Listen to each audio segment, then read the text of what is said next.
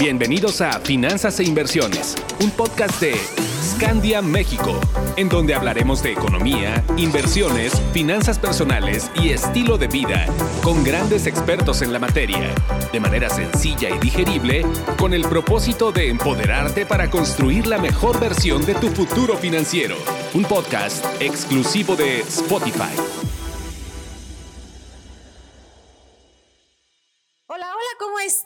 Hoy es miércoles de podcast, mis queridos escandinavos.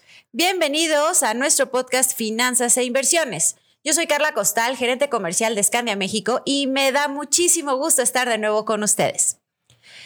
En esta ocasión tenemos una invitada súper, súper especial para nosotros porque en, línea con lo que Scandia busca de tener un equilibrio con nuestra vida, con nuestras finanzas y con nuestras emociones, pues les traemos nada más y nada menos que una joya, un diamante brillante, hermosísima mujer talentosa y exitosa que nos va a ayudar hoy a, tener esa sanación financiera que necesitamos y todo desde lo emocional. Sofía Chufino, Chufani, perdón, es coach transformacional, terapeuta holística, maestra de meditación y empresaria. Pero sobre todo, es una mujer soñadora y guerrera. Ha pasado por muchos momentos difíciles en su vida, sabe lo que es estar en depresión, lo que es vivir enojada, frustrada y decepcionada de la vida. Pero hoy sabe que esos momentos no definen su vida. Solo fueron momentos de su vida que le dieron lo que más necesitaba, experiencia. Ya que sin estas experiencias jamás podría estar con nosotros de esta manera tan honesta y entregada como lo está aquí con nosotros hoy. Vivir lo bueno y lo malo es lo que la ha acercado a su propósito de vida. Su propósito es ayudar a tus empleados a que sean la mejor versión, a liberarse de esas creencias limitantes y de los miedos que nos pueden paralizar. Sofía quiere que sean felices, porque su felicidad aporta a la suya, y así lograr una cadena exponencial de felicidad. Sofi, querida, bienvenida. Qué gusto tenerte aquí con nosotros. Tuvimos la oportunidad de compartir foro hace unos días en Momento y la verdad fue un momento maravilloso y no podíamos dejar de tenerte como invitada estelar en nuestro podcast. Qué bueno que estás aquí en casa. Ay, muchísimas gracias. Me siento súper, súper honrada, de verdad de tener este espacio contigo y con todos los escandinavos que nos siguen. Eh, realmente es un espacio increíble y pues nada más que mucho agradecimiento por estar aquí. Sofi, gracias. Y vamos, vamos partiendo. ¿Qué es lo que te trae aquí, a ti, con, con, todo este, con todo este proyecto que tú tienes, con toda esta labor que haces? ¿De dónde nace? Y por qué nace, ¿Qué, es lo que te trae a ti, porque tengo entendido que no es precisamente tu giro esto de, las finanzas y demás, que lo haces muy bien, todo manejándolo de, como coach este, profesional, pero cuéntanos de dónde nace todo esto para entender un poquito tu historia y poder ir dando pie a nuestro tema. Pues sí, justo yo no tengo como una carrera en finanzas, ¿no? Este, creo que mi, mi carrera profesional pues es el comercio internacional y después hice una maestría en negocios, pero la vida me ha llevado a aprender y desarrollar muchos otros dones, ¿no? Que, que justo es como parte de lo que me ha llevado hoy a, a mi negocio, ¿no? Que es esta parte del bienestar corporativo y como coach transformacional y todo creo que se empezó a, a ligar, ¿no? Como dicen, nada es casualidad. Hoy que lo veo en retrospectiva, puedo ver cómo todo lo que fui viviendo desde el inicio de mi carrera profesional me llevó a donde estoy hoy aquí contigo, ¿no? Y tuve muchos episodios catárticos, ¿no? Digamos, en los que fueron el alimento para decidir emprender y decidir que, que quería intentar lo que se siente vivir de tu pasión, ¿no? Que al principio sentía que lo que hacía, este, mi primer profesión eh, como ejecutiva transnacionales, sentía que era mi pasión y creo que hubo un momento en el que sí me sentía plena, pero con el tiempo como que empezó a perder sentido, ¿no? Empecé a sentir que ya no me motivaba igual, ¿no? Este, como que me despertaba y decía, bueno, ¿y luego qué? O sea, ¿qué sigue de esto? ¿No voy a estar haciendo esto toda la vida? Ajá. Y, y, bueno, pues justamente pues en mis trabajos tuve jefes, no líderes, ¿no? porque tuve muchos líderes maravillosos que me, que me formaron y que me hicieron saber lo que sí quiero como, ser, como líder, pero también tuve jefes este, que fueron muy abusivos, esa es la palabra, muy, muy abusivos, em, que trataron de destruir mi carrera, que trataron de sobajarme, de minimizarme, de hacerme sentir que todo lo que yo intentaba no valía. Y, y pues creo que de ahí fue como que la fuerza que me dio de decir, esto no puede estar pasando. O sea, no, no está padre que las mujeres, o sea, ya sabemos, ¿no? Que hay definitivamente una brecha muy importante entre hombres y mujeres en, la, parte laboral y que no tengamos esa capacidad, o más bien como ese soporte, ¿no? De, de saber cómo, ¿y luego qué hago? O sea, ¿qué hago cuando me sucede esto? Y que sabes que en muchos momentos cuando yo sufrí ese abuso, pues no sentía que podía renunciar porque literal lo que recibía no me daba para ahorrar. Entonces tenía que aguantarme. De cierta manera sentía que tenía que soportarlo. Estabas atada, estabas amarrada. Y sí, estabas como amarrada, ¿no? Y, y, había momentos en los que yo me vendía la idea de, bueno, no es, no es tan abusivo igual y ¿no? Este. Híjole, cuando empiezas a justificar es que algo definitivamente está mal. Ajá. No, o sea, ahorita les digo, bueno, claro que me vendí un rollazo para evitarme enfrentar la crisis que se venía si, si me salía. Claro. ¿No? O sea, prefería vivir el abuso que enfrentarme al desempleo y la carencia que ya la había vivido antes. Entonces, sí son momentos en los que uno tiene que tener muy claro lo que mereces, lo que vales y que realmente ningún empleo, ninguna comodidad o, bienestar económico compensa el daño psicológico que te deja permitirte estar ahí. No lo ves en ese momento, ¿no?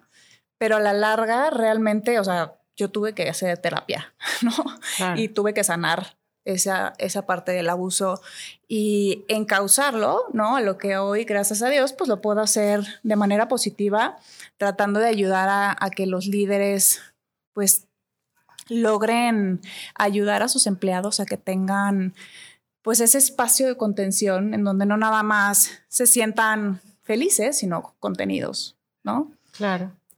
Qué interesante, Sofía. Aquí me nace una pregunta precisamente de esto que nos platicas. Haces una diferencia muy marcada, porque efectivamente así es, entre que tuve líderes y tuve jefes.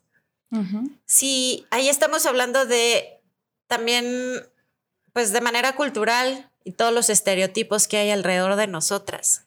Si pudieras romper un estereotipo financiero impuesto sobre nosotras las mujeres, ¿cuál sería? Yo creo que Digo, tenemos muchos, ¿no? Sobre nosotras. Yo sé. este, muchos, muchos estereotipos.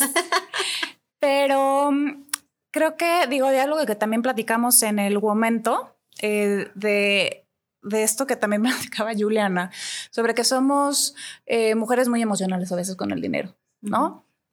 Y creo que aunque sí es verdad que las mujeres tenemos a lo mejor la tendencia a malgastar, si lo quieres llamar así, el dinero cuando estamos en una situación de crisis emocional. Creo que es una idea que tenemos sobre las mujeres y, y más un, un estereotipo tal cual, ¿no? Y creo que si vemos a nuestro alrededor, digo tú como mamá, como este líder de, de una casa, tú lo has visto, o sea, ¿quiénes son las que administran la lana que entra a la casa? Claro. ¿No? Y la mayoría, pues sí, son las mujeres y lo hacen muy bien. O sea, yo vengo de una casa en la que mi mamá era excelente administradora. O sea, no sé cómo le hacía, pero sacaba para dar todo, ¿no? Magia, las mamás siempre hacen magia, es increíble. Sí, sí, sí. Entonces, creo que las mujeres sí tenemos esa capacidad de saber este, gastar, de saber cómo hacerlo, aunque no hayamos estudiado nada de finanzas, hay como un conocimiento o una una intuición de cómo hacerlo, este, como por supervivencia, me imagino, ¿no? Este, es esta capacidad de, de, hacer que las cosas funcionen, ¿no?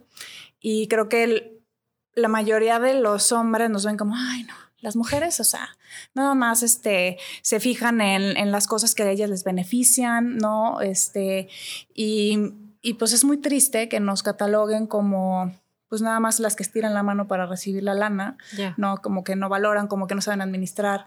Y creo que hacemos maravillas, ¿no? La mayoría de las mujeres mexicanas hoy día creo que pueden decir, híjole, o sea, creo que mi esposo o, o, o mi pareja no valora y no logra ver lo mucho que hago rendir el dinero, ¿no? Claro. Este, entonces creo que eso es algo que debemos de, de concientizar un poco más como sociedad. Ahorita mencionabas también esa parte de que, y bueno, antes estabas con, en esa, entre comillas, zona de confort o estabas en un medio donde estabas contratada, te dedicabas a una cosa, pero después das el brinco a ser independiente, a ser emprendedora, a ser empresaria, a, a rascarte con tus propias uñas. Hoy en día nos encontramos en esta situación como mujeres, como personas, de que algunos estamos con un trabajo, entre comillas, otra vez seguro, porque no sabemos, como dice la canción, yo no sé mañana. Pero hay otros más que deciden emprender o unos que nunca, nunca este, han querido estar bajo las órdenes de nadie por motivos como los que ya mencionaste, simplemente no, no están dispuestos a. Pero hay personas que, que se quedan o que se permiten estar en trabajos o no nada más en trabajos, en relaciones que lejos de hacerlos sentir feliz, de hacerlos este, sentir estables, de, hacerlos sentir seguros o seguras, es todo lo contrario y siguen ahí. ¿Por qué crees que, que pasa eso? ¿Es miedo, es adicción, es comodidad? ¿Por qué? O sea, ¿es, ¿es, una comodidad financiera? ¿Es emocional? ¿Por qué? Pues mira, algo que he descubierto es que los primeros años de nuestra vida, los primeros 7, 11 años, son claves en cómo vamos a vivir nuestro futuro de adultos, ¿no? Y todas las ideas, creencias, juicios que hacemos sobre lo que hemos vivido en esos años de nuestra vida, realmente marcan lo que creemos que merecemos. Entonces, en base a lo que tú crees que mereces, es lo que tú vas a pelear por tener. Sí, entonces, si muy dentro de ti, obviamente esto te hablo de muy inconsciente, ¿no? O sea, nadie conscientemente dice, sí, quiero estar en esta relación este, tóxica y no, y quiero ser infeliz. o sea, no, nadie lo hace. Es, es masoquistas, ¿no? Sí, ajá, yo quiero ser masoquista. Déjame me consigo un novio que me maltrate. O sea, no, lo hacemos así, ¿no? Evidentemente es un proceso que viene de, ideas muy arraigadas que se ligan a, o sea, cada idea, cada pensamiento tiene una vibración, ¿no? Estamos de acuerdo en eso. O sea, esto es metafísica. Entonces, si tú estás inconscientemente vibrando en una creencia, ¿no? De em, si yo me animo a ir por algo que me apasiona, por algo que a lo mejor yo de niño, es decir, este, me imaginé que quería ser piloto de la NASA, ¿no? Este, y en un momento que lo platiqué, mi papá me dijo, estás loco. O sea, no te da, mijito, ¿no? O sea, ni tenemos los recursos para llevarte a la NASA, ni tu cerebro da para la NASA. Entonces, tú te quedaste con esa idea de, sí, bueno, la NASA no es para mí. Entonces, ahí se quedó enterradito el sueño, ¿no? Entonces, tú ya de adulto, cuando se te viene una idea similar a ser este, de la NASA, esa, esa, esa idea inconsciente entre decirte, no, ¿para qué lo intentas? Te van a rechazar. Wow. Imagínate que te rechacen, ¿no? Imagínate la decepción que vas a tener y vas a sufrir si te dicen que no. No, mejor no. Aquí estoy bien. O sea, tú te saboteas. Y te saboteas. Claro. Ese es el sabotaje. Eso es. Oye, Sofi, y hablando precisamente de los sueños, y de esta creencia que ya vimos que es desde que somos niños. Pero ahorita como grandes, si ya lo relacionamos con temas financieros, ¿qué papel tiene el dinero y los sueños en tu vida? ¿En los míos de Sofía Chufani o en los Sí. de la gente? En los tuyos y, y desde tu punto de vista profesional, ¿qué es lo que te ha tocado ver en, toda esta experiencia de, coach y, y, este, apoyar y ayudar a las demás personas? Mira, creo que es bien interesante el tema del dinero, porque en lo personal yo tuve muchas ideas en mi contra con respecto al dinero. Eh, la realidad es que le tenía miedo a tener una prosperidad este, económica porque lo ligaba a personas que cuando yo era chiquita, ¿no? O sea, o bueno, ¿no? Ya de adolescente, este, como negativas, ¿no? Como personas que yo no quería ser como ellas. Entonces, inconscientemente rechazaba esa abundancia. Ok. ¿no? Entonces, eso, eso es algo que, que lo fui este, sanando, ¿no? De alguna manera con, con, con, o sea, a medida que yo también quise ser coach, pues tú tienes que sanar primero a ti mismo, ¿no? Y, y aprendí eso, y eso es algo que siempre en mis procesos de coaching, cuando están buscando eh, su propósito, emprender, bla, bla, bla, es como primero tienes que sanar tus creencias sobre tu abundancia, sobre tu prosperidad, ¿no? Como, ¿Cuál es esa relación que tienes con el dinero? Claro. Y, y de ahí, entonces, entra el para qué, ¿no? Ok. ¿Cómo vas a utilizar ese dinero que va a venir de lo que sea que hagas? ¿Para qué es? ¿No? No, pues porque si quiero emprender y quiero ponerme un restaurante, porque me encantaría, este, siempre me ha encantado la cocina y a lo mejor no estudié para chef, pero soy buenísima cocinando y quiero poner un restaurante, órale, dale. ¿Y por qué quieres ser chef? ¿Por qué quieres poner un restaurante? Claro. No porque te va a hacer millonaria, ¿verdad? O sea, Difícil. igual puede ser un Ajá, beneficio secundario, claro. claro. pero viene desde estas ganas de vivir la experiencia, de conectar con tu don, ¿no? Y de que cuando tú vas a servirle ese platillo a la gente y veas sus caras y que veas cómo lo disfrutan, ¿no? Esa creación tuya, tú dices, wow, ¿no? Qué padre, qué padre que puedan disfrutar algo así hecho por mí.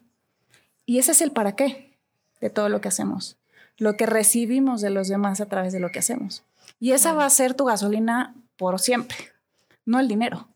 Creemos que es el dinero. Claro que el dinero es importante. Y el dinero es un vehículo maravilloso para lograr nuestros sueños, pero realmente no es, no es la razón. ¿Estás de acuerdo?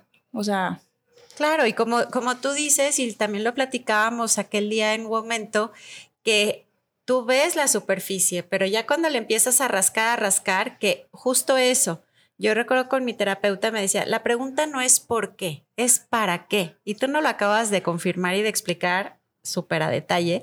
Y ya contestaste otra pregunta que te tenía, ¿no? Que si las emociones influyen en nuestras finanzas. Y aquí vemos que sí, porque le empiezas a rascar, a rascar, a ras- a rascar y ya que tienes ese motivo, eso es lo que te impulsa y eso es lo que te motiva y eso es lo que te lo que te hace tomar acción, ¿cierto? totalmente. Sí.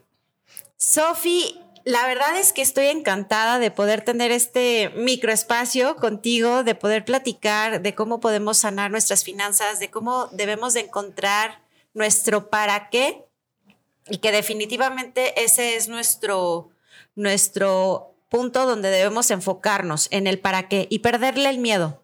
¿No, Sofi? Perderle el miedo Perderle el miedo. y salir adelante. Sí, echarle ganas, intentarlo, te vas a caer, te lo prometo, todos nos caemos en el camino. Este, no es fácil soltar este, las creencias del que sostienen la zona de confort, pero vale la pena. O sea, se los puedo decir, tampoco se avienten como el borras, ¿no? este, creo que sí, o sea, hay que tratar en medida de lo posible de planear, ¿no? Este, un emprendimiento y de, de hacerlo lo más pues precavido posible, ¿no? Este, tener un plan que te ayude a sostenerte y saber qué recursos vas a necesitar en el tiempo que tú crees que te va a tomar, ¿no? Claro.